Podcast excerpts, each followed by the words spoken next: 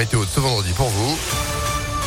Juste après l'info de Sandrine Ollier, bonjour. Bonjour Phil, bonjour à tous. À la une, la qualité de l'air s'améliore dans notre région, mais il faut faire encore mieux. C'est le bilan tiré par Atmo Auvergne-Rhône-Alpes. Les principaux polluants, comme les particules fines ou le dioxyde d'azote, sont en baisse. Les épisodes de pollution reculent aussi. 25 jours de vigilance pollution ont été recensés en 2021, un chiffre en baisse par rapport aux années précédentes. Mais cette diminution ne vaut que pour les valeurs réglementaires françaises si on compare maintenant avec les valeurs sanitaires établies par l'OMS, l'Organisation mondiale de la santé.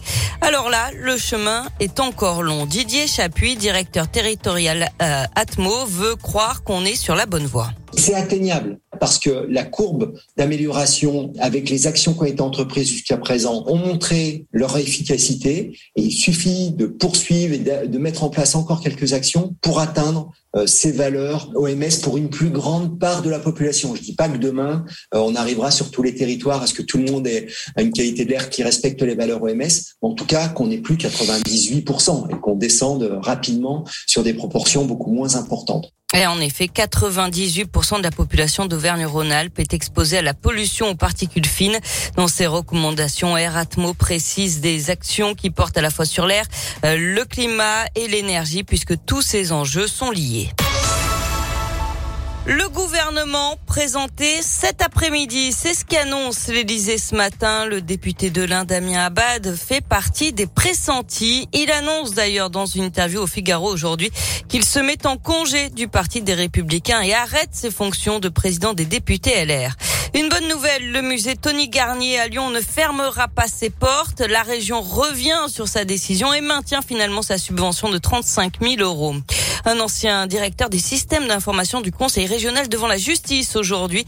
Il est soupçonné d'avoir mis en place un système d'espionnage des élus et des personnels pour tenter de savoir qui donnait des infos à un journal satirique politique lyonnais. Et puis sous l'effet du soleil et de la chaleur, le mur végétal de la tour de Perrache a grillé. Euh, ça avait déjà été le cas il y a dix ans. Les services verts de l'époque avaient alors oublié d'arroser les végétaux. Ça avait coûté près de 30 000 euros pour le remettre en état. Rebelote donc selon le progrès la ville de Lyon a lancé une enquête interne.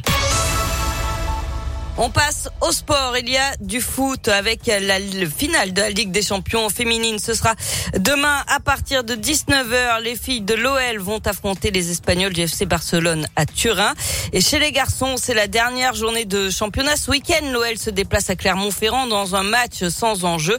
Clermont est déjà maintenu et Lyon ne peut plus se qualifier pour une Coupe d'Europe. Le coup d'envoi, ce sera demain à 21h. En attendant, il y a du basket féminin avec la demi-finale retour pour les filles de l'Asvel face à Villeneuve d'Ascq. Une victoire et elles seront en finale. C'est ce soir à 18h45 à Mado Bonnet. Merci beaucoup Sandrine pour euh, l'actu qui continue sur ImpactFM.fr.